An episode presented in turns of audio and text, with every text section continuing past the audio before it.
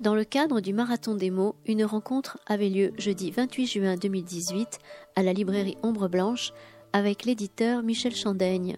D'abord spécialisé dans les récits de voyage et le monde lusophone, les éditions Chandaigne ont diversifié leur catalogue au fil des années en éditant également des essais, des recueils de poésie, des beaux livres et des ouvrages pour la jeunesse réunis en plusieurs collections Magellan, Péninsule, la Bibliothèque Lusitane, Les Découvertes.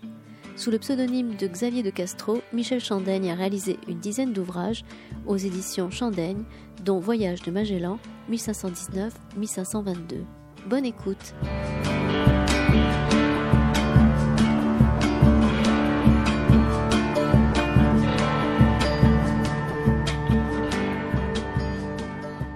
Bien, un tout petit peu de retard à l'allumage pour cette ce premier moment euh, du marathon des mots. Alors, premier, deuxième, pour nous c'est le premier, mais ah ben voilà, c'est le deuxième moment du marathon des mots. Merci euh, Michel Chandaigne de vous prêter à, ce parcours, euh, c'est surtout vous qui allez le faire, hein, à ce parcours de littérature de langue portugaise, ou plutôt de on va essayer plutôt de, parler de, toutes les expressions du Portugal et particulièrement d'une histoire qui l'a marqué, qui est celle de son, empire et de ce qu'il reste au bout du compte de mieux dans cet empire, de cet empire, c'est-à-dire la, langue, les usages de la langue et évidemment, euh, la, évidemment littérature.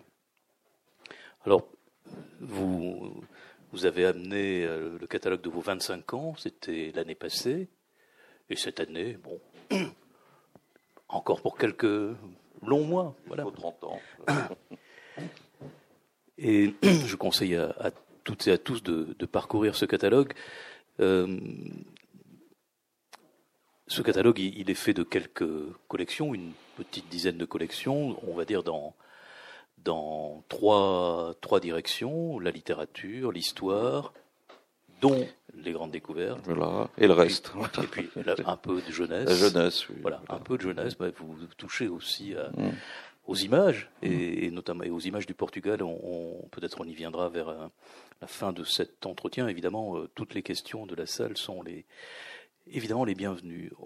Peut-être et, au préalable, à propos du Portugal et de la littérature portugaise, dire que euh, lorsque vous et moi étions plus jeunes, la littérature portugaise, quand on avait 20 ans, euh, elle n'était quand même pas, en traduction française, elle n'était pas si riche que cela, et qu'il était euh, un peu difficile d'avoir une idée de ce qui s'était euh, écrit en, langue portugaise. On, doit, on vous doit, on doit à Anne-Marie Métellier et à quelques autres éditeurs. Oui, Joachim Vital, ah, Joachim La Différence. Pardon, hein, évidemment, aux éditions de La Différence, oui. Qui, était même hein. le, tout premier, le tout premier d'avoir euh, ouvert le public français euh, et francophone à, mm.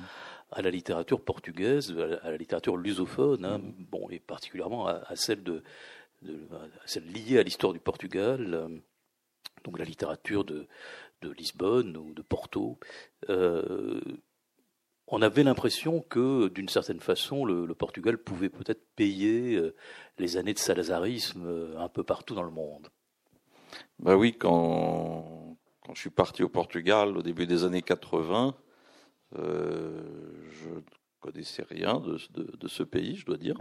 J'étais nommé coopérant militaire et un peu, j'étais envoyé là-bas, Lisbonne. Et j'ai regardé sur une carte, pour tout vous dire, pour voir où c'était. Parce que je, n'avais jamais eu l'occasion de m'intéresser à ce pays. Et je suis allé dans une grande librairie parisienne, Feu la Une, et voir euh, ce qu'il y avait en littérature, parce que j'ai ce réflexe de connaître les par les livres. C'est un peu dépassé maintenant, mais bon, ça existait à cette époque. Et il y avait à la une dix livres euh, de littérature portugaise disponibles. Hein, dix. Alors qu'actuellement, on peut en avoir 400 à peu près. Hein, voilà. Juste pour le Portugal. Hein. Et je, euh, précise peut-être que vous, vous vous occupez aussi d'une librairie, portugaise. oui, librairie portugaise. J'ai fondé en 86 la librairie portugaise et brésilienne, qui est la, maintenant l'ultime et dernière de France. Et je peux dire, comme le docteur Salazar, que je, suis orgueilleusement seul. Voilà. Mais, 400, 400 titres aujourd'hui. Oui, juste en littérature et en histoire, très très peu. Et pourquoi? Parce que, en effet, dans les années 80, à la fin des années 70, euh, euh, les gens connaissaient le Portugal soudain par la révolution des œillets qui avait soudainement fait apparaître le Portugal sur le devant de la scène. Mais c'était une connaissance soudainement euh, politique. Il y avait une révolution de gauche qui mettait fin à un régime dictatorial, mais dont personne ne savait très bien de quoi, en quoi il consistait. Pour tout vous dire, je, je crois que le, le, Portugal, en les années 70-80, c'était une sorte d'Albanie de l'Europe occidentale un pays un peu mystérieux, avec des gens sombres, des femmes habillées en noir. Les Français connaissaient le Portugal par l'émigration portugaise. Et comme toujours, euh, quand il y a de nouveaux émigrants, il y a toujours une condescendance euh, du pays hôte. Euh, on voyait arriver des gens économiquement en difficulté. En plus, les Portugais dans la région parisienne ont été parqués un peu dans des bidonvilles. C'est eux qui ont construit dans les années 60-70 les maisons des, Français. Et donc, il y avait une méconnaissance du Portugal, de la culture portugaise par les Français. À cet, égard, une anecdote, j'ai une amie qui, était, euh, qui dirigeait les éditions de la Fondation Gulbenkian à Paris, une fondation portugaise, qui avait épousé un homme euh, travaillant dans le milieu de, la musique, euh, très, très, brillant ingénieur du son. Et euh, bien sûr, elle, elle était de, la bourgeoisie portugaise. Et à l'époque, dans les années 80, elle allait à des dîners avec des gens très cultivés, très, bienveillants. Et on lui disait toujours, Madame, vous parlez un français extraordinaire. Et elle souriait. Et non, pardon, on lui disait toujours Ah, vous êtes portugaise, mais nous adorons les Portugais. Ma femme de ménage est portugaise, mon chauffeur est portugais, mon jardinier est portugais, nous adorons le Portugal. Bon, elle disait oui. Et puis après, on lui disait Madame, vous parlez un français impeccable, c'est magnifique. Et elle répondait toujours euh, Dans notre famille, nous avons toujours eu des bonnes françaises. Et là, euh, soudainement, euh, apparaît que, en effet, ben oui, que il y avait euh, le Portugal, c'était un pays qui avait euh, une culture euh, immense, une histoire tout à fait méconnue, une histoire qui est marquée par l'histoire des, découvertes, hein, mais je veux dire c'est l'histoire du monde. Hein, et, mais à l'époque, je me souviens dans nos livres scolaires, les découvertes, c'était Christophe Colomb, hein, qui prenait trois quarts de la place. Vasco de Gama, oui, bon, il a atteint les Indes, passons. Et Magellan a fait le tour du monde, mais bon, il a, il l'a pas fait, mais ben bon, il a fait le tour du monde dans les livres. Et il était portugais, mais a travaillé pour les Espagnols. Bon, c'est tout. Tandis que les Portugais, au XVe siècle, c'est à eux que l'on doit la découverte de toute l'Afrique. Toute l'Afrique. Et c'est eux qui l'ont cartographié depuis les Canaries. C'était inconnu en dessous des Canaries. Dans tout le XVe siècle, ils ont dessiné la côte. C'est eux les premiers qui sont arrivés euh, dans, dans, le golfe de Guinée, qui ont doublé le cap de Bonne-Espérance. Et au XVIe siècle, ils étaient à Terre-Neuve, ils ont découvert le Brésil, ils ont euh, créé une ligne directe entre les Indes et Lisbonne, ils ont découvert les Moluques en 1512, ils sont arrivés en Chine en 1513, et ils ont été les premiers à découvrir le Japon en 1543. Donc il y avait des navires portugais, des Portugais qui allaient du Japon à Terre-Neuve en passant par le Brésil sur toutes les côtes africaines. Ce sont eux qui ont donné qui ont permis de connaître ces pays, euh, qui ont permis de faire découvrir à toute l'Europe l'existence de ces pays. Le Japon, le Tibet, c'est les premiers Portugais européens, c'est 1624, des jésuites portugais. Et soudainement, on s'aperçoit que le Portugal, au XVe, XVIe siècle, euh, a donné des mondes au monde, hein, pour reprendre l'expression d'un chroniqueur, et en effet, toute la connaissance du monde, soit cartographique, historique, ethnographique, est venue des marins, des marchands et des jésuites portugais. Il ne faut pas les oublier, ceux-là, c'était très, très actif, et d'autres religieux, et qu'ils ont laissé des traces dans le monde entier, que ce soit au niveau de l'architecture, de la gastronomie, des langues. Hein, les, plein de langues du monde, y compris euh, asiatiques, sont imprégnées de mots portugais qui datent de cette époque, dans les toponymes, Formose, c'est un mot portugais. Taïwan, hein, c'est la, magnifique. Euh, Cameroun, c'est Camaranche, la côte des crevettes. Cameroun, c'est un mot portugais, etc., etc. Et euh, Labrador, tiens, Labrador, c'est intéressant. Jouant Labrador, un marin portugais, quitte les Açores en 1497, atterrit au Groenland et revient. Et la première carte du Groenland, qui pourtant était connue, c'est une carte portugaise. Il y a marqué Terre de Lavrador. Et sur les cartes, quelques années plus tard, le Lavrador va se déplacer, va aboutir sur la côte canadienne. Labrador, c'est un mot portugais. Voilà. Alors, ce qui a été la découverte pour moi euh, la culture portugaise, c'était, quand je suis arrivé à Lisbonne, c'est d'abord une ville extraordinaire. Bon, tout le monde connaît Lisbonne parce que c'est le tout, le monde y va. Il y a 2 millions de Français actuellement par an, mais moi je l'ai connu en 82. Il n'y avait pas de voiture. Je oui, je vais aller en Portugal depuis 82. Et maintenant, euh, quand j'y vais, ça fait deux fois que le chauffeur de taxi, bon, je lui parle portugais, il me demande d'où je viens, je dis je suis français. Il me dit ah, vous êtes là pour des raisons fiscales. voilà. c'est terrifiant. Euh, bon, moi j'ai connu en 82. Lisbonne était une ville euh, sans âge euh, qui émergeait de la Révolution, qui faisait penser à une ville des années 50, des années 30. Avec c'était une ville très populaire, avec plein de petits cafés, de petites boutiques, comme il devait y avoir à Paris ou à Toulouse avant la guerre. Enfin, il y avait une plongée dans le passé, un climat délicieux qui est toujours le même, bon, bien sûr. Et donc j'ai découvert la langue qui m'a stupéfaite parce que j'avais pris quelques notions avant de partir. Je me suis aperçu en arrivant que je ne comprenais rien, mais vraiment pas un mot. Et deux ans après, toujours pas. Et, puis, cette littérature, cette culture que je découvrais en traduisant, en lisant, qui m'a paru vastissime. Et c'est là où je suis bien tombé. Parce que quand je suis revenu en France, j'ai voulu continuer à travailler avec le Portugal et faire connaître cette culture qui m'avait beaucoup donné pendant deux ans. Mais donc j'ai créé une librairie portugaise au bon moment et j'ai fait partie de ce, de ce groupe d'éditeurs, de ces quelques personnes qui ont euh, publié beaucoup de textes portugais en littérature, pas beaucoup, mais surtout dans l'histoire des découvertes. Hein. Actuellement, on a publié plus de 50 titres sur l'histoire des voyages euh, du 15e, 16e, 17e, et qui ont fait connaître, euh, participer à ce mouvement de découverte du Portugal par les Européens, ce qui me fait dire que le Portugal est aujourd'hui, culturellement, euh, un pays aussi bien connu ou aussi mal connu que nos autres voisins. L'Espagne, l'Italie, l'Allemagne, euh, voilà. C'est un pays qui a rattrapé son, une sorte de retard euh, cognitif, si je peux dire, de la part des Français, grâce à l'édition, beaucoup, pas seulement, il y a eu aussi le cinéma, il y a eu la musique, il y a eu le renouveau du fado, et puis euh, on s'est aperçu que le Portugal, c'est la jusophonie, c'est le Cap-Vert, c'est, c'est, l'ouverture sur Césaria Evora, etc. Et donc, aujourd'hui, il y a un public très, très large qui s'intéresse au Portugal, parce qu'il ne s'intéresse pas seulement à ce petit pays, finalement, qui est grand comme euh, cinquième lave, comme la Hongrie, quoi. Parce qu'il y a une langue qui rayonne dans le monde entier, et une culture qui a été universelle euh, bien avant celle des Lumières, finalement. les Lumières sont appuyées sur les textes portugais pour parler de la Chine, du Japon, euh, etc. Alors tout ça, en effet, je me suis... il y a eu un travail d'édition magnifique à faire. Euh, je n'étais pas le seul à le faire, il y a beaucoup d'autres. Et puis un travail de libraire qui a tenu le coup, hein, puisqu'il n'y a plus de librairie espagnole à Paris depuis dix ans, ni en France d'ailleurs.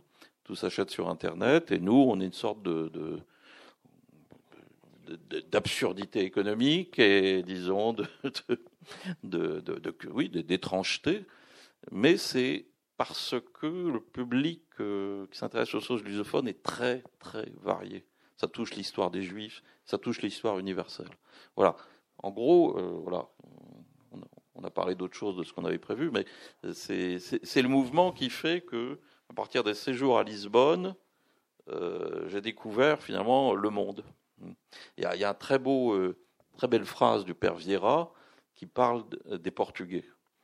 Il dit euh, Pour naître, un peu de terre. Pour mourir, toute la terre. Un lopin de terre pour naître, le monde entier pour y mourir. Voilà. Ce qui s'est défini pour les Portugais, c'est magnifique. Euh, nous, nous rentrons dans le sujet. Hein. nous ne sommes pas dans le cadre d'une leçon inaugurale, bien que vous inauguriez cette, cette série, entre autres, hein, puisqu'il y a plusieurs thèmes au marathon, mais le, mais, le Portugal est quand même l'invité. Oui, oui, très présent. C'est la, langue invitée, le portugais est la langue invitée de, de cette édition de, du marathon des mots, et nous aurons quelques écrivains dans les deux jours qui viennent euh, et nous serons ravis de, pouvoir les accueillir. Ce ne sera pas la première fois. On a accueilli beaucoup d'écrivains portugais, y compris euh, celui qui aujourd'hui est le plus connu, le plus célèbre, qui est Antonio Lobo Antunes, qui est venu déjà trois fois à la librairie. Et pour prendre euh, l'exemple de, quelques grands, de quelques grands noms, vous avez, vous l'avez vaguement dit tout à l'heure, vous avez aussi traduit vous avez été traducteur de poètes, euh, de poètes portugais, de poètes de langue portugaise, euh, Eugênio de Andrade ou, Fernando Pessoa. Et justement, Pessoa, lorsque vous partez euh, à, la, découverte de, Lisbonne, enfin, en tout cas fin des années 70, il y a le gardeur de troupeau chez Gallimard, dans une traduction qui a été pas toujours oui, une belle traduction, mais assez libre d'Armand Guibert, oui. Guibert, qui, a été reprise en poésie Gallimard, et, qui avait fait un travail pionnier hein, chez Segers aussi sur Pessoa. Et puis une qui commence à traduire un peu quelques Pessoa au, milieu des années 80, mais en fait, c'est insensé de de, de, de, de, constater que cette œuvre-là est totalement ignorée du, du public français. Vous et quelques autres, et bon, Christian Bourgois ou Joachim Vital vont donner à découvrir cette, euh, œuvre considérable. On n'avait pas prévu d'en parler, je le sais, mais quand même, puisque vous avez traduit. Non, parce que Pessoa, bien sûr, qu'on pense à quel est le grand écrivain portugais, tout le monde pense Pessoa, c'est quand même le nom. C'est l'auteur portugais le plus traduit dans le monde. Euh, et euh, en plus, c'est amusant, c'est dans l'histoire de la, littérature portugaise, il y a deux grands noms, c'est Camões au XVIe siècle, Pessoa au XXe, c'est deux poètes. Et le, jour, un des jours, parce qu'ils ont beaucoup de jours nationaux fériés, mais un des jours nationaux du Portugal, c'est le jour de, la mort de Camões, la mort d'un poète. C'est comme si nous, en France, on, avait la mort de Victor Hugo ou de Baudelaire plutôt que la prise de la Bastille. Voilà, donc un, un signe quand même au Portugal de l'importance qu'ils attachent euh, à la poésie. Oui, 16e, euh, Camões, oui et moi c'était l'auteur français, le, un des auteurs les plus traduits au XIXe siècle en France. J'ai recensé 14 traductions différentes des Lusiades au XIXe. Il y a eu une, il y a eu une vogue euh, de Camoins euh, au XIXe qui est retombée euh, après. Euh, Pessoa, oui. Alors, faut dire qu'en 82, quand je suis arrivé, les Portugais découvraient Pessoa aussi, parce que à l'époque, il y avait une loi sur la, la propriété intellectuelle euh, qui fait qu'on ouvrait les, les, les, archives tombées dans le domaine public au bout de 50 ans. Après, ça a été changé en 70 ans. Donc, il est mort en 35. En 85, et un peu avant, on commençait à ouvrir les archives. Et Pessoa avait laissé une malle sur laquelle veillait plus ou moins jalousement la famille, où il y avait euh, à peu près, je crois, 22 000 manuscrits.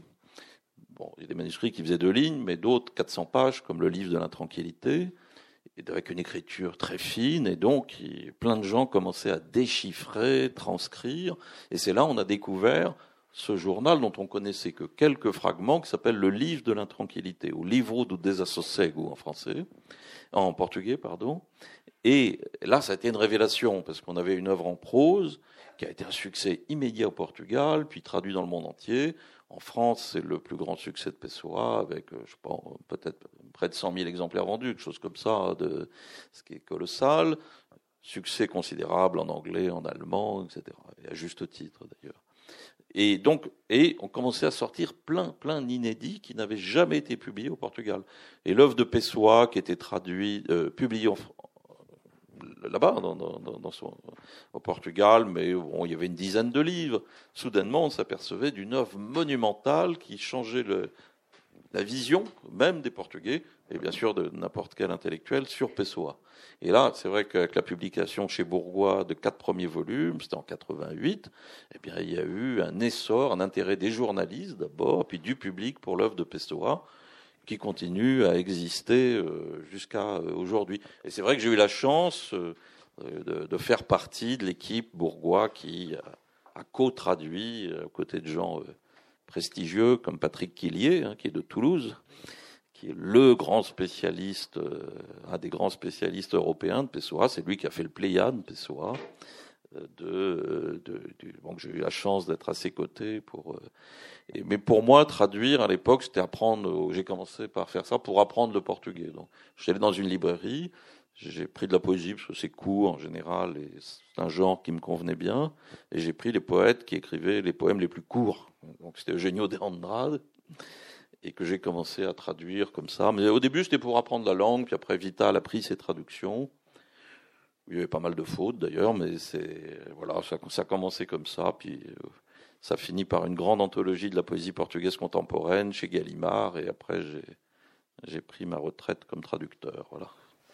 Alors, qui dit traduction dit, euh, dit passer d'une langue à une autre, et euh, je vous avais, je vous l'ai dit tout à l'heure, je, voulais vous demander de peut-être de nous expliquer un peu ce qu'est cette langue dans dans cette péninsule euh, quand même à, on va dire à grande majorité espagnole, puisque le Portugal n'est qu'une langue, bon, une langue de terre très belle contre l'océan, mais tout de même, euh, alors vous avez, vous avez cité Camões. Si vous oubliez les Catalans, vous allez avoir des problèmes. Oui, et, les Basques, d'accord. Les Basques, bon, euh, les Andalous peut-être qui.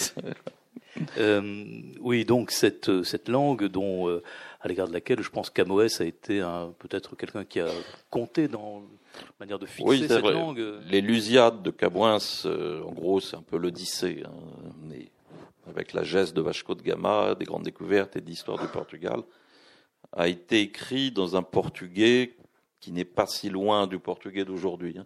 Il y a beaucoup plus de différences entre le français du XVIe et le français d'aujourd'hui qu'entre le portugais du XVIe et le portugais d'aujourd'hui. Mais l'origine de la langue portugaise, elle est commune à celle des autres langues de la péninsule ibérique, hormis le basque, hein, bien sûr. C'est-à-dire que lors de la reconquête, de la conquête par les musulmans, conquête qui s'est fait quasiment sans coup férir, hein, le noyau chrétien résistant s'est réfugié dans les Asturies. Donc en 722, le noyau chrétien qui parlait une langue romane, c'est-à-dire un latin euh, un, peu, dénaturé, quoi, voilà. Euh, donc une langue romane, euh, s'est réfugiée dans les Asturies et la reconquista, la reconquête a commencé depuis les Asturies dès 722. Et ils sont descendus peu à peu vers le sud. Porto a été reconquis très tôt, et Braga, c'est-à-dire en 868. Hein. vous voyez, la reconquête a, dans le nord a, été assez rapide. Pareil du côté du Léon et bientôt de la Navarre. Et les, les différents princes qui descendaient des, des premiers rois euh, chrétiens des Asturies, euh, eh bien, euh, se sont partagés en diverses zones d'influence et euh, il y avait toute une partie qui devait conquérir, ils devaient toujours conquérir vers le sud, leur bande vers le sud, et donc il y a eu le, le, le, une partie qui a repoussé les musulmans à l'ouest, une partie au centre et une partie euh, vers l'est. Et ces noyaux chrétiens, en descendant, en repoussant les musulmans, eh bien, parlant une langue romane initialement euh, à peu près commune, eh bien, ces noyaux linguistiques se sont différenciés en trois grands courants. À l'est, le navarrais, navarrais qui va se matiner d'occitan, va donner le catalan, le, castillan au centre, et puis sur la bande côtière ouest, le galaïco-portugais. Le galaïco-portugais, donc ces trois langues romanes, ils vont se différencier, pas tellement au niveau du vocabulaire et de la grammaire, mais surtout au niveau de l'accent. Et alors le galaïco-portugais, plus les Portugais, le, ce groupe chrétien, pardon, va descendre vers le sud, va se différencier au nord en galicien et au sud euh, en portugais. Euh, et donc, dès le XIIIe siècle, on a les premiers textes écrits dans une langue que l'on dit portugais. Voilà. Et puis après, du XIIIe au XVIe, il va y avoir la, disons, la normalisation euh, de cette langue. alors, quand les Portugais vont d'abord faire leur capitale au nord, hein, Porto, Coimbra, dans une zone où il y a très peu de musulmans, et puis très vite, ils vont prendre la ville de Lisbonne en 1147, Hein, euh, et là, euh, d'ailleurs, cette prise de Lisbonne, faut, je vous signale quelque chose. Euh, et là, ils vont se retrouver, ils, ont, ils vont installer leur capitale à Lisbonne très vite. Et à Lisbonne, c'est une région où il y a beaucoup de musulmans, mais surtout de mots arabes. Alors les mots arabes, qu'on se trompe pas, sont des chrétiens, des chrétiens, mais qui ont pris les habitudes de, de vivre, la coutume, même la langue arabe ou berbère, et donc le clergé, par exemple, les mots arabes. Et très vite, énormément de mots arabes berbères vont pénétrer le galéico-portugais pour faire de la langue portugaise ce qu'elle est aujourd'hui. C'est un mot où il y a euh, mille mots courants qui sont clairement d'origine euh, arabe et berbère. Et puis, l'accent dans ces zones euh, géographiques va, va, se différencier du castillan beaucoup. On pense que le portugais parlé au XVIIIe, XIXe est très proche de ce qu'on entend à Rio de Janeiro, hein, que le portugais du Brésil est, euh, est, beaucoup plus proche du portugais du 19e, 18e, un peu comme nous, le, les Québécois, enfin, la langue qu'on parle au Québec, le québécois, serait beaucoup plus proche d'un français un peu euh, ancien, du 18e, 17e, voilà, accent. Donc il y a le même phénomène. Et puis au 19e, 20e, les, le portugais, c'est du Portugal, c'est caractérisé par euh, des, sons de plus en plus euh, chointants, et puis d'un accent tonique de plus en plus marqué.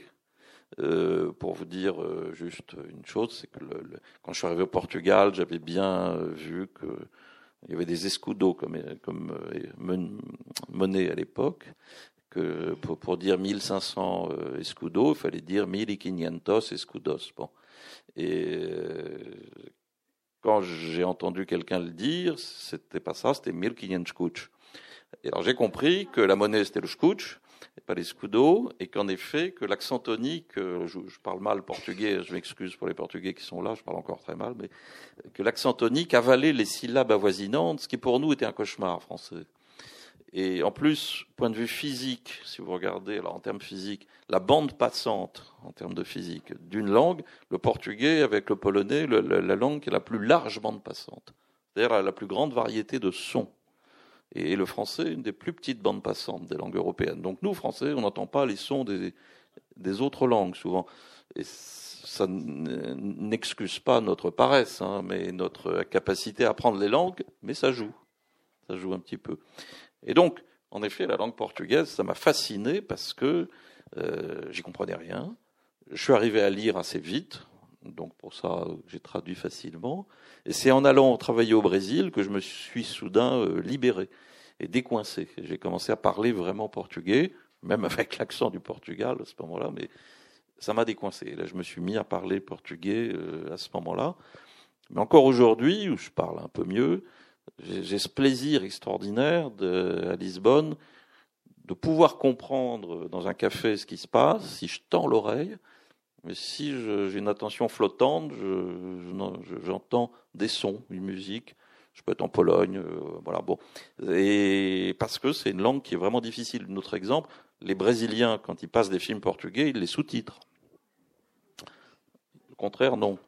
Les Portugais comprennent les Espagnols quand ils parlent les Espagnols comprenaient rien au portugais. Donc il n'y a pas que nous, qui, français, moi, français, qui firme me atteindre. Mais c'est une langue merveilleuse. Musicalement, c'est un orchestre. Hein. C'est une merveille. Et si vous écoutez du fado, ou Cesaria Evora, ou le, les Brésiliens, on est bercé par ces musiques du portugais. Ça, bah, vous pourrez en entendre euh, ce soir avec Antonio Zambujo, pour ceux qui ont la chance de pouvoir l'écouter magnifique Fadis, qui a vraiment renouvelé, qui a une voix tout à fait exceptionnelle. Alors, je, je, on n'imagine pas que ce soit la, la, large bande passante de la langue portugaise qui a permis sa dissémination. Donc, ça, c'est un mauvais jeu de mots, mais euh, c'est quand même, c'est un, on va dire qu'au 15e et au 16e, c'est un peuple de, si j'ose dire, c'est un petit peuple, c'est moins de 2 millions de, oui, moins de 2 millions, moins de 2 millions d'habitants qui, euh, va euh, construire en très peu de temps euh, un empire. Et je, je, on, va vous entendre là-dessus et avec ce que vous, vous, vous en avez retrouvé à travers la, la collection La Magellan et donc ce, ce, ce, peuple, comme on dit très bêtement, ce peuple de marins va entreprendre euh, pas seulement la conquête, la conquête, mais la, plutôt d'abord la compréhension du monde et Hein, oui, parce qu'on ne peut pas parler de conquête avec les Portugais. Euh, en tout cas, il y a l'édification de ce qui sera pendant de longues années et jusqu'il y a peu de temps un empire. C'est un empire, mais sans possession. Voilà. C'était la particularité de ce type d'empire maritime, c'est que les Portugais avaient, euh, sur les côtes africaines, en Asie jusqu'au Japon, une soixantaine de comptoirs dans la meilleure période, avec une petite forteresse à côté. Bien armée, la forteresse protégeant le comptoir, et euh, mais il suffisait de quelques hommes, quelques dizaines d'hommes. Euh, et Parfois, ils ont conquis des territoires, comme à Goa, en Inde, mais ce n'était pas énorme. Ils en ont fait la capitale des Indes portugaises en 1510, et elle s'est éteinte en 1961, donc 450 ans de colonie, où il y a des traces somptueuses hein, de, cette présence portugaise. Et partout ailleurs, c'était une présence, on dirait, virtuelle, une petite présence, forteresse, des marchands, et avec une politique officielle dès le début de ce mariage mixte avec des, femmes, de notables ou pour les soldats, de gens plus simples. Donc une politique de mixité raciale et sociale dès le départ. Ce qui caractérise la colonisation portugaise, c'est la création de sociétés métisses partout où ils sont allés. Vous allez à Ceylan, ils ont eu une forteresse quand même pendant euh, euh, un siècle à peu près, eh bien, euh, plus d'un siècle, eh bien, euh, vous êtes halluciné par le nombre de gens qui portent des patronymes portugais à Ceylan. Et il y a eu un métissage, puis aussi, les serviteurs des Portugais prenaient souvent le nom de, leur maître euh, pour l'état civil. Donc, en effet, à, Goa, c'est fou ce qu'il y a de gens qui s'appellent Albuquerque, Vasco de Gama, qui ne sont pas, pas tous des descendants.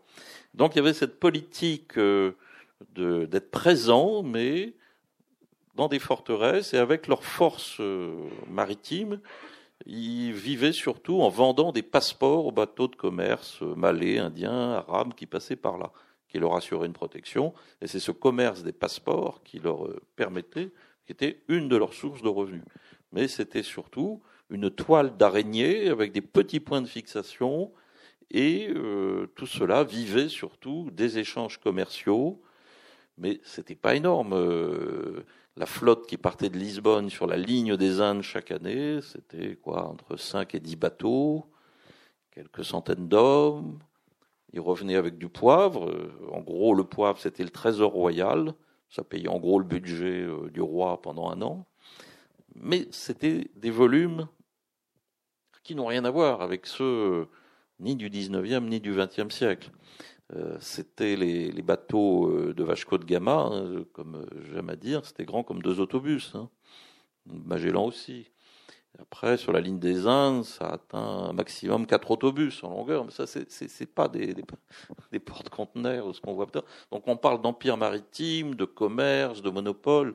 C'était quand même un volume très très faible à l'échelle d'une humanité qui était euh, très très peu nombreuse sur Terre. Donc, en fait, la langue, elle, va être je veux dire, import, exporté et importé. Et, alors, comme les Portugais étaient présents sur toutes ces mers, quand ils sont arrivés en Indonésie, eh bien le, le c'était la langue malaise, hein. c'était les Malais, les marins les plus habiles qui allaient entre le Japon et, l'Inde. Mais la langue portugaise est devenue la langue franque, la langue franche, hein, la lingua franca, euh, dans tous les ports euh, de commerce de l'Orient. Même au XVIIIe siècle, hein, les, serviteurs de Duplex à Pondichéry parlaient portugais entre eux. C'était la langue commune, comme l'anglais, euh, je dirais, euh, au XIXe et au XXe. Euh, parce qu'ils étaient présents partout, c'était la langue qu'on pouvait comprendre partout.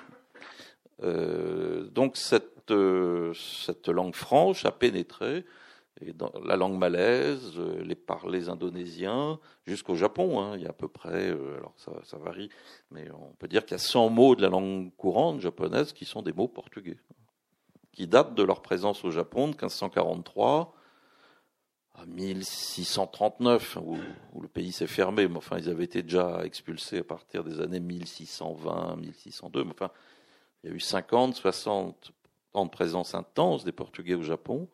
Et euh, ça a laissé des traces jusqu'à aujourd'hui dans les mots. En les mots, les gâteaux, les Portugais connaissaient, les Japonais connaissaient pas les gâteaux, c'est en général des mots portugais. Cachetela, euh, voilà, les boutons, euh, pain, tout ça, ce sont des mots euh, portugais, les, fruits, ananas, ananasu. En, japonais, ben, c'est un mot. Euh, les Portugais ont découvert l'ananas en Amazonie, pendant que les marins de Christophe Colomb le découvraient le même en, aux Antilles. Les Espagnols l'ont appelé piña, la pigne de pain, la, pomme de pain. Les Portugais, ananas, du nom tupi des Indiens, et ils l'ont euh, exporté jusqu'au Japon. Et ça se dit ananasu.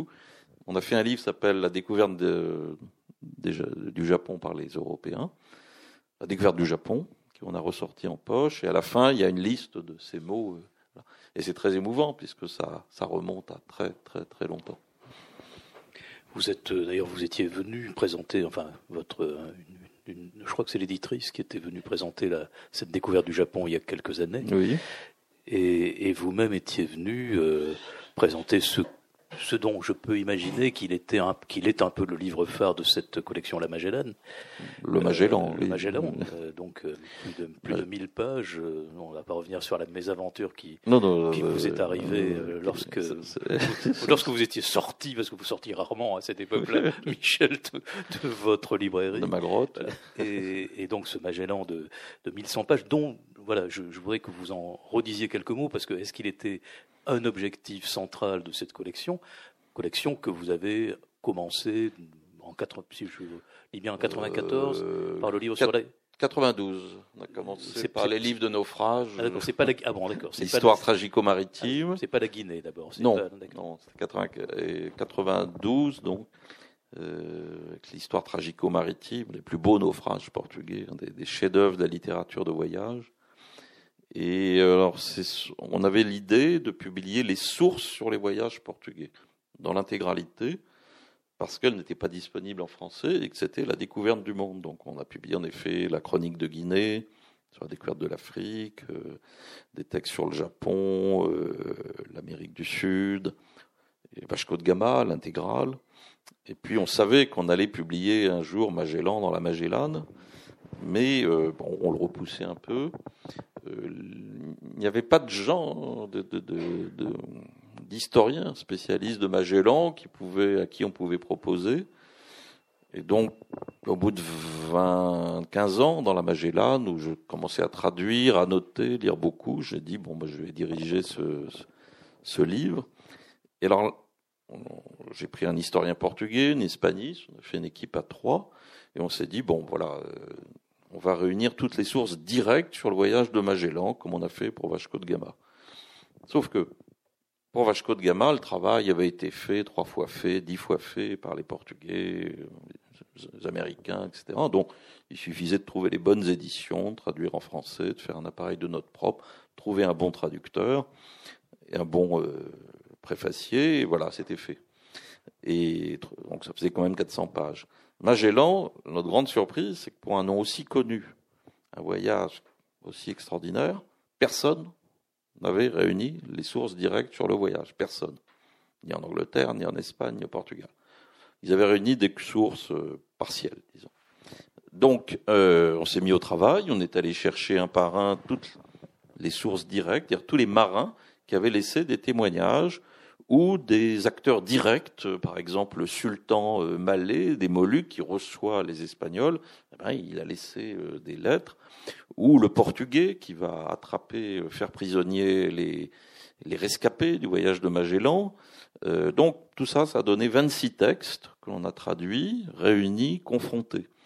Et on a, compris qu'on était les premiers à le faire. Bon, la plus belle surprise, c'est que simplement en les confrontant et en travaillant sur la liste des marins embarqués, la liste des morts, et en faisant un travail euh, de, recherche très très très long, très fastidieux sur qui était parti, en confrontant toutes les archives, on a trouvé des dizaines d'erreurs qui circulent sur ce voyage invariablement depuis 100 ans, y compris dans la biographie de Stéphane Zweig, qui est le livre qui a fait connaître Magellan dans le monde, à juste titre d'ailleurs, parce que c'est un livre très bien écrit, très bien documenté pour l'époque, et euh, qui, reste remarquable. Mais il est quand même truffé d'erreurs. Et euh, surtout, on a découvert des faits nouveaux sur ce voyage qui avaient échappé à tout le monde.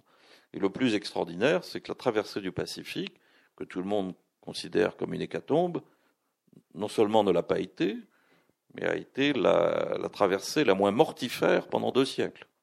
Il y a eu neuf morts, et non pas dix-neuf, comme dit Pigafetta, le principal témoin.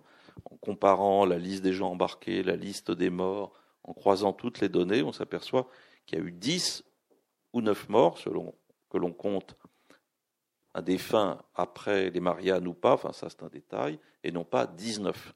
C'est une coquille initiale. Le 10 ou 9 est devenu 19. Euh, et 9 morts sur, on les a comptés, 166 marins qui s'élancent du détroit pour traverser le Pacifique, c'est ridicule, c'est très très peu. Et ils sont tous sur le même bateau en plus. Et l'énigme, on l'a résolue. Dans deux mots, il y a quatre bateaux qui pénètrent dans le détroit de Magellan, ils le trouvent très facilement. Mais au milieu du détroit, il y a un bateau qui déserte, qui rentre à Séville, qui va rentrer en euh, mai 1521, avec 55 personnes à bord. Donc, les trois autres bateaux, ben, ils savent pas que ce bateau a déserté, ils l'attendent au milieu du détroit. Et la Victoria, un des bateaux, part à sa recherche dans le détroit, ne le trouve pas. Et au bout de 15 jours, comme le bateau ne revient pas, il considère qu'il est soit perdu, soit qu'il a déserté. Et la flotte repart pour traverser le Pacifique. Or, pendant cette euh, escale, qu'est-ce qu'ils font? Ça, c'est dans les sources, on les a trouvées. Ils ramassent une plante dont ils font des conserves. Il faut savoir que les conserves, c'est des conserves froides dans du vinaigre. Premier élément. il y avait beaucoup de vinaigre à bord. Deuxièmement, il y a un texte où il parle qu'ils ramassent de l'aipo. L'aipo, c'est, par métonymie, c'est de l'apio, du céleri. Et, ça, et en vérifiant des sources au 19e, on s'aperçoit que cette zone du détroit pousse un céleri sauvage, Apium australis, qui est recommandé par les marins, euh, l'amirauté britannique au 19e siècle, comme un excellent antiscorbutique. Eh bien, parce que ce bateau a déserté, les marins l'attendent, ils sont désœuvrés, ils trouvent du céleri, ils le mangent, ils en font des conserves. Dans le vinaigre, ça préserve le vitamine C, et c'est comme ça qu'ils vont être préservés pendant toute la traversée. Et ça, c'est une découverte majeure sur ce voyage. Et pourquoi les neuf morts ont tous du Victoria? C'est que c'est le Victoria qui est allé chercher l'autre bateau et que les marins de la Victoria, certainement, ont eu beaucoup moins de temps pour manger du céleri ou en faire des conserves. C'est pour ça que tous les morts sont concentrés sur ce bateau. Personne n'avait vu ça. Et c'est nous, une petite équipe, qui découvrons ça au XXIe siècle. Ça, ça a été notre euh, légion d'honneur. Et euh, alors en plus, bon, on s'aperçoit qu'il n'y a pas eu 18 morts, qu'on n'arrête pas de le dire. Hein. Il y a eu 91, 18 euh, survivants, pardon. Il y a eu 91 survivants au voyage de Magellan. Hein, il y a les 55 qui ont déserté, et puis il y a 18 qui arrivent à Séville, ça tout le monde l'a lu, mais il y en a 12 qui avaient été retenus au Cap Vert, qui vont arriver quelques semaines plus tard, dont un Français, Richard de Normandie. Et voilà, on a plein de choses comme ça qu'on a mis en place. Alors c'est 1000 pages, mais c'est livre de référence mondiale, et euh, donc après, on peut mourir. Hein, on peut, voilà, on peut pas faire mieux. Et puis, on a sorti l'année dernière alors, un petit poche où il y a juste le texte de Pigafetta et il y a l'essentiel des notes qui ont été condensées. Tous les animaux, les plantes ont été euh, euh, répertoriés. Enfin, c'est un travail. Et il y a un index de tous les marins euh, à bord, hein, où il y a 19 Français, etc. Il y a toute la liste. Hein. Il y a des gens du Sud, d'ailleurs. Il y a le père Bernard Calmette, qui vient de Lectour. Voilà. Et donc, il y a une petite biographie avec tout ce qu'on a pu savoir sur tous les marins embarqués et je l'ai remis dans l'édition de poche, même si ça occupe une cinquantaine de pages, parce que je me suis aperçu que c'était une des parties qui avait le plus touché les gens. De voir le nom, le lieu de naissance, quand ils étaient morts, s'ils étaient revenus. Donc je l'ai laissé dans cette petite édition de poche, dans une maquette euh, moderne, hein, euh, qui fait que 13, 14,50 euros. Voilà. voilà. Pour le lectour Pays des Marins, euh, c'est bien connu. Revenons sur euh, non pas donc cet, empire, bien que peut-être euh, on laissera dire aussi quelques mots de la de la fin de cet empire et euh, je crois que la question quand même des, des guerres africaines aura été importante dans dans le destin de, du Portugal et notamment avant la révolution des œillets mais revenons enfin restons encore sur les sur ces sur ces voyages et ces expéditions, ces découvertes. Vous parliez donc de ce céleri, enfin, et de, dites-nous quelques mots justement de, ce qui a été un des, caractéristiques de ces, de ces voyages d'hommes. Ça a été aussi des voyages de plantes et voilà. Et, de plantes. Je de ce que vous disiez tout à l'heure que ça c'était quand même une histoire assez. Ben, des livres à succès que j'ai traduits pour nos éditions. Quand je travaille pour mes éditions, je prends un pseudonyme hein, qui est Xavier de Castro parce que je peux difficilement euh, mettre mon nom comme éditeur et aussi comme traducteur, etc. Donc, sous le nom de Xavier de Castro, j'ai traduit et réécrit un peu un livre d'un agronome euh, portugais qui s'appelle Le voyage des plantes et les grandes découvertes, qui a été un de nos grands succès. On étudie les, fait un panorama des 69 plantes vivrières les plus utilisées dans le monde, et on s'aperçoit qu'elles ont toutes changé de continent au XVIe siècle sur les bateaux portugais. Alors ici, on connaît la pomme de terre, la tomate et le maïs qui sont arrivés en Europe sur les bateaux espagnols, mais on ignore que les haricots viennent d'Amazonie, à Toulouse. Je suis désolé, mais avant euh, les découvertes, on prenait du cassoulet avec des fèves, mais pas avec des haricots blancs qui n'existaient pas. Euh, les haricots verts euh, non plus. Tout ça, ça vient d'Amazonie. Le manioc, il y, a, partout en Afrique. Eh bien, c'est les Portugais qui l'apportent au XVIe siècle. Et le manioc va envahir l'Afrique pour devenir la plante vivrière numéro un des Africains. Ils introduisent la patate douce amazonienne en, Inde. En Inde, c'est pas beaucoup de succès, mais ça passe en Chine, où ça va devenir au 18e, 19e et surtout au 20e la plante vivrière numéro un des Chinois pour les paysans. 70% de la production mondiale actuelle de patates douces, donc amazonienne, est, faite par les Chinois et 70% de la consommation aussi. Le piment, bah, c'est les Portugais qui l'ont importé en Asie, en Inde. L'Inde ne connaissait pas le piment avant, ils avaient toutes sortes d'épices. Donc vous voyez, cet apport, euh, ce changement de l'agriculture et de la gastronomie, considérable, hein, euh, et en retour, a été fait à cette époque sur des bateaux portugais, souvent grâce aux jésuites, qui étaient d'excellents botanistes, qui adoraient acclimater des plantes de, tous les continents dans leurs jardins. Comme ça que les jésuites ont introduit les manguiers au Brésil.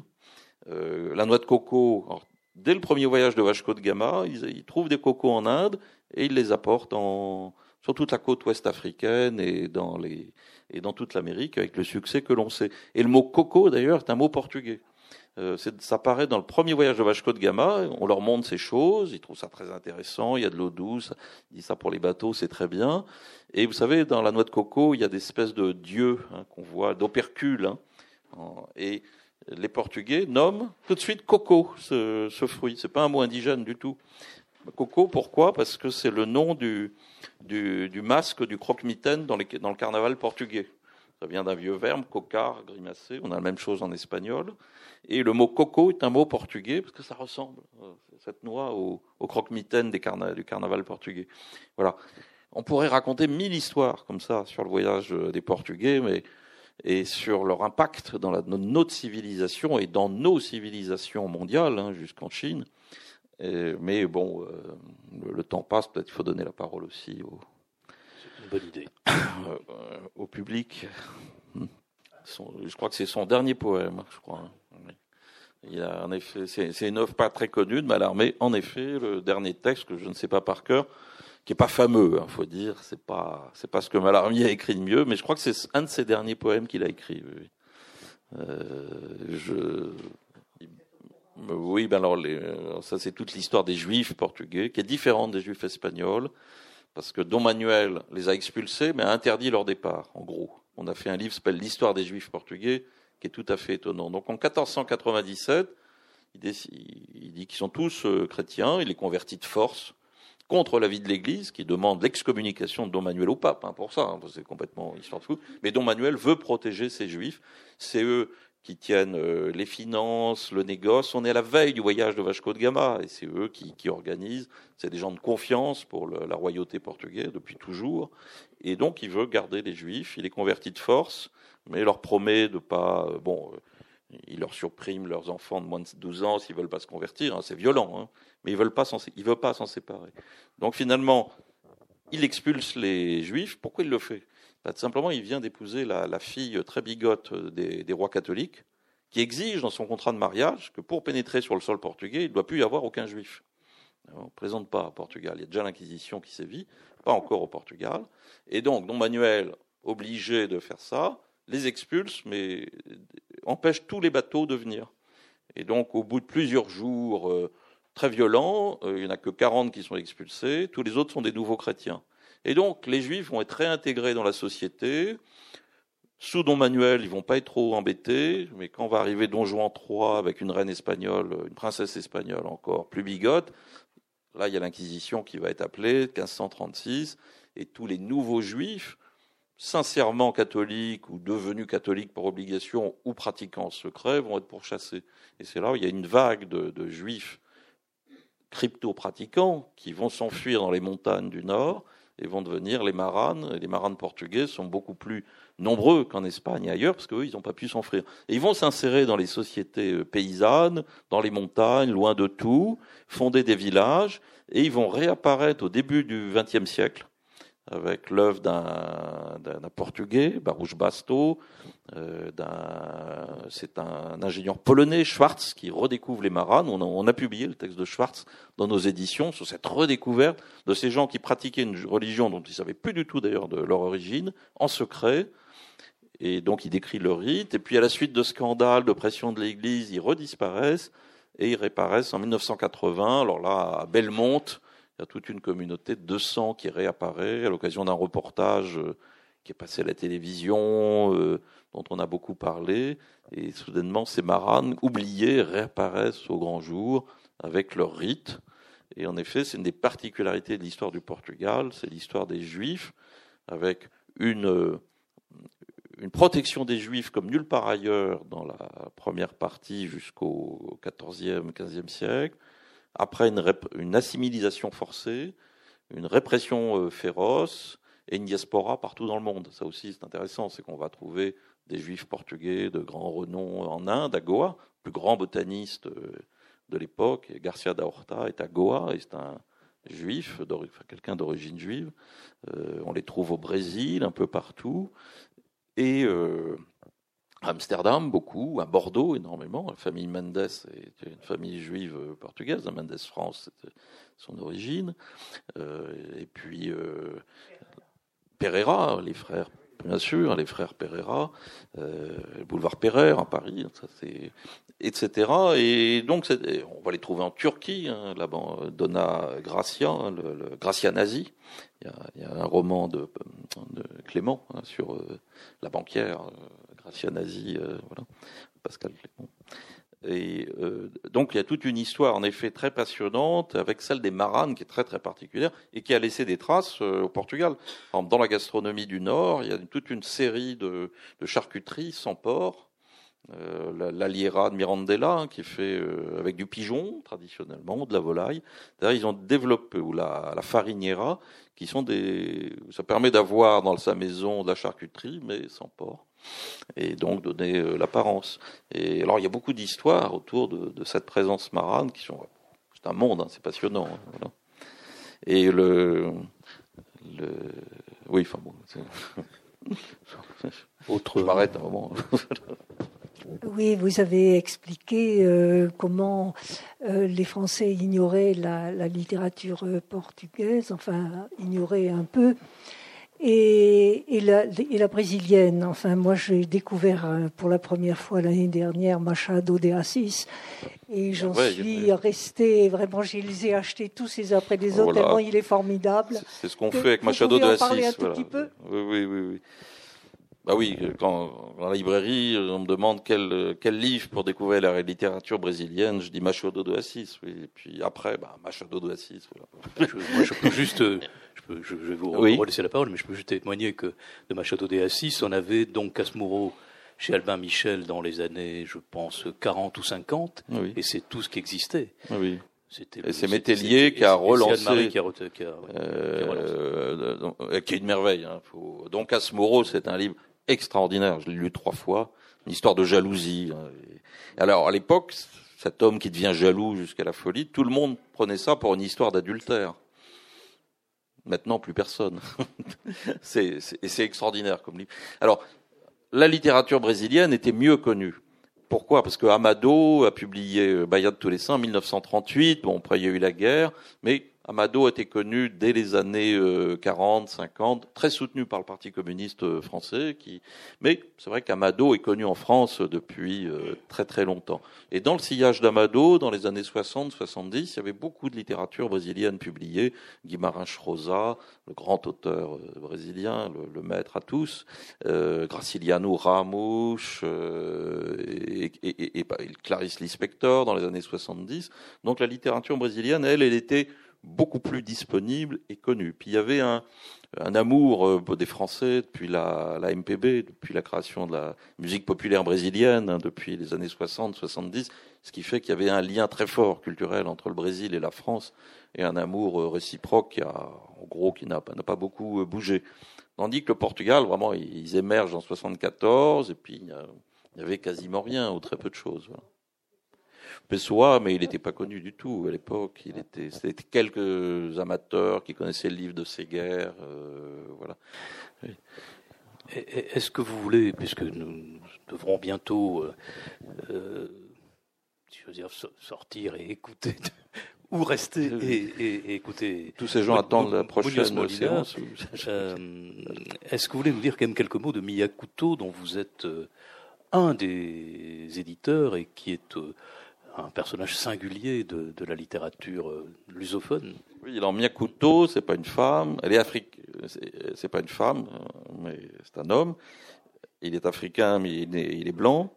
Et euh, c'est sans doute l'écrivain de langue portugaise actuelle le plus extraordinaire. Si je conseille quelqu'un pour découvrir un écrivain de langue portugaise, je dirais plutôt Miyakuto. Voilà, bon, il y en a plein d'autres, hein, Portugal au Brésil. Pour moi, c'est un des plus grands plaisirs de lecture euh, actuelle, même si tout n'est pas euh, excellent. Il a quand même des œuvres majeures. C'est euh, quelqu'un qui est héritier de Guimarães Rosa dans, dans son état d'esprit. Il a publié plusieurs livres chez Albin Michel dans les années 80, mais qui n'ont pas eu beaucoup de succès. Et nous, on l'a repris dans nos éditions, à partir des, des, il y a 20 ans, avec un petit livre qui est son chef-d'œuvre, qui s'appelle Tombe, tombe au fond de l'eau. Tombe, tombe au fond de l'eau. Et à partir de ce livre, on a publié 10 livres de Miyakuto, où il excelle dans les nouvelles, les formes courtes, et aussi euh, un ou deux romans qu'on a publiés. Et puis, il y a euh, quelques années, euh, dans, dans, dans, ce mouvement, Métellier a repris plusieurs romans de lui, dont un de ses chefs-d'œuvre, L'accordeur de silence, euh, et puis La confession de la lionne et, et d'autres. Et actuellement, il a une vingtaine de livres publiés, donc c'est grand. Et c'est quelqu'un qui allie le plaisir d'une lecture érudite et a au, c'est-à-dire que c'est vraiment un écrivain, c'est, il y a une recherche qui est, qui est plaisante, mais qui est pas du tout pesante, hein, qui est vraiment jubilatoire, et c'est aussi un auteur populaire, c'est-à-dire que tout le monde peut lire Miyakoto, et avec euh, une facilité euh, réelle. Donc il, il allie ce côté à la fois très populaire, très direct, ce côté recherché, érudit, donc il peut plaire à tout public. Et pour moi, c'est on a puis un humour constant qui est quand même une des données euh, très importantes du, plaisir de la lecture. Alors Miyakuto est, du Mozambique. Euh, il y a eu cette guerre du Mozambique, cette guerre de l'Angola, qui euh, ont motivé euh, la fin de la, comme disait Lobo Antunes dans un de ses titres, la fin de la, de la splendeur du Portugal. Oui, bah, la splendeur du, hein. oui, la splendeur du Portugal, je crois qu'elle s'était éteinte en 1578 à la bataille d'El Xar el Kebir au Maroc, mais c'est vrai qu'il y a eu cette guerre coloniale terrible hein, qui a marqué le Portugal, mais surtout les Portugais. 1961-1974, les guerres en Afrique qui ont été terrifiantes. Euh, il y a deux générations ou trois de Portugais qui ont fait euh, trois, parfois cinq années de service militaire là-bas, euh, des gens qui sont au courant là. Euh, et c'est vrai que ça, ça a marqué toute une génération d'écrivains et de poètes. Et le, le, le succès de Tunes en France a été de pouvoir restituer ça et d'exorciser cette guerre coloniale très vite avec des, livres comme euh, Le cul de Judas, La splendeur du Portugal, Le Fado Alexandrino, enfin tous les livres du début. Et euh, ça, ça touchait beaucoup le public français parce que en France, euh, disons, l'écriture n'a pas exorcisé la guerre d'Algérie de la même manière.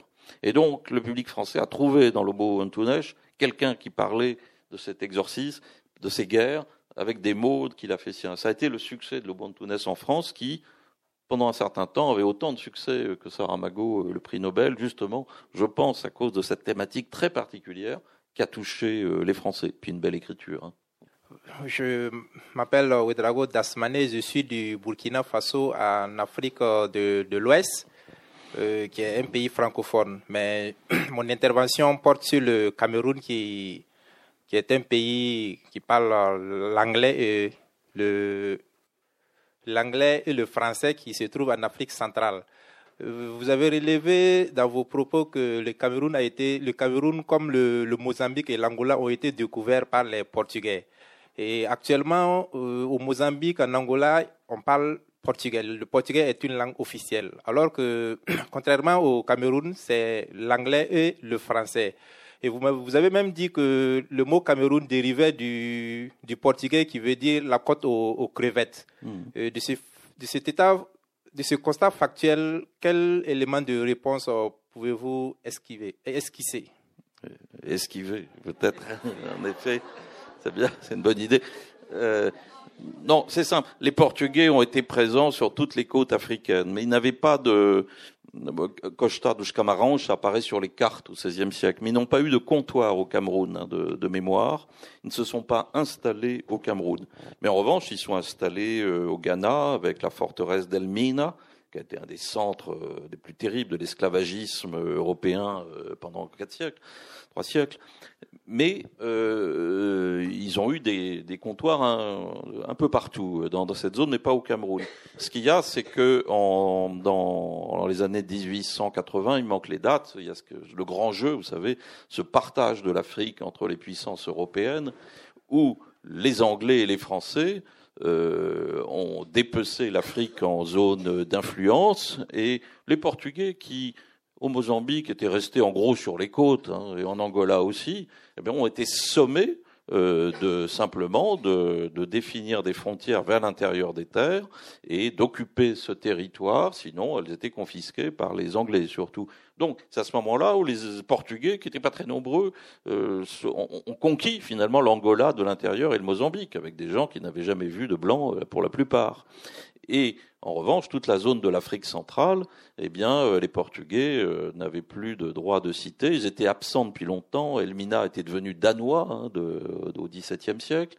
Et donc, dans la zone, ils ont gardé la Guinée-Bissau et le Cap-Vert, qui sont encore des pays, deux pays de langue portugaise, mais tout le reste était partagé entre les Anglais et les Français dans cette zone. Il n'était pas question de, mettre des Portugais, surtout qu'ils n'avaient pas de revendication historique par une forteresse, par un territoire dans cette zone. En revanche, ils en avaient beaucoup plus à Luanda, en Angola, et au Mozambique. L'île de Mozambique, ça a été la grande escale de toutes les lignes de l'Inde pendant euh, quatre siècles et demi.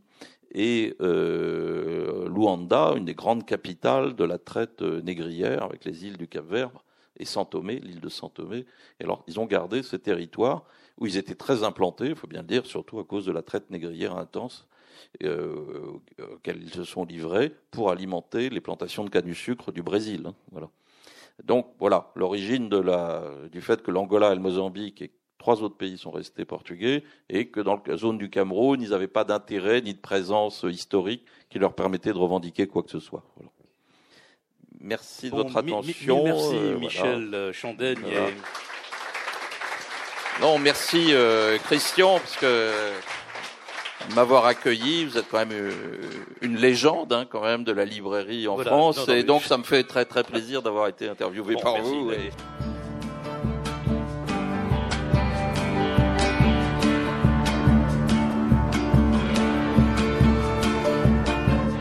d'écouter une rencontre avec l'éditeur Michel Chandaigne lors du Marathon des mots, enregistré le 28 juin 2018 à la librairie Ombre Blanche.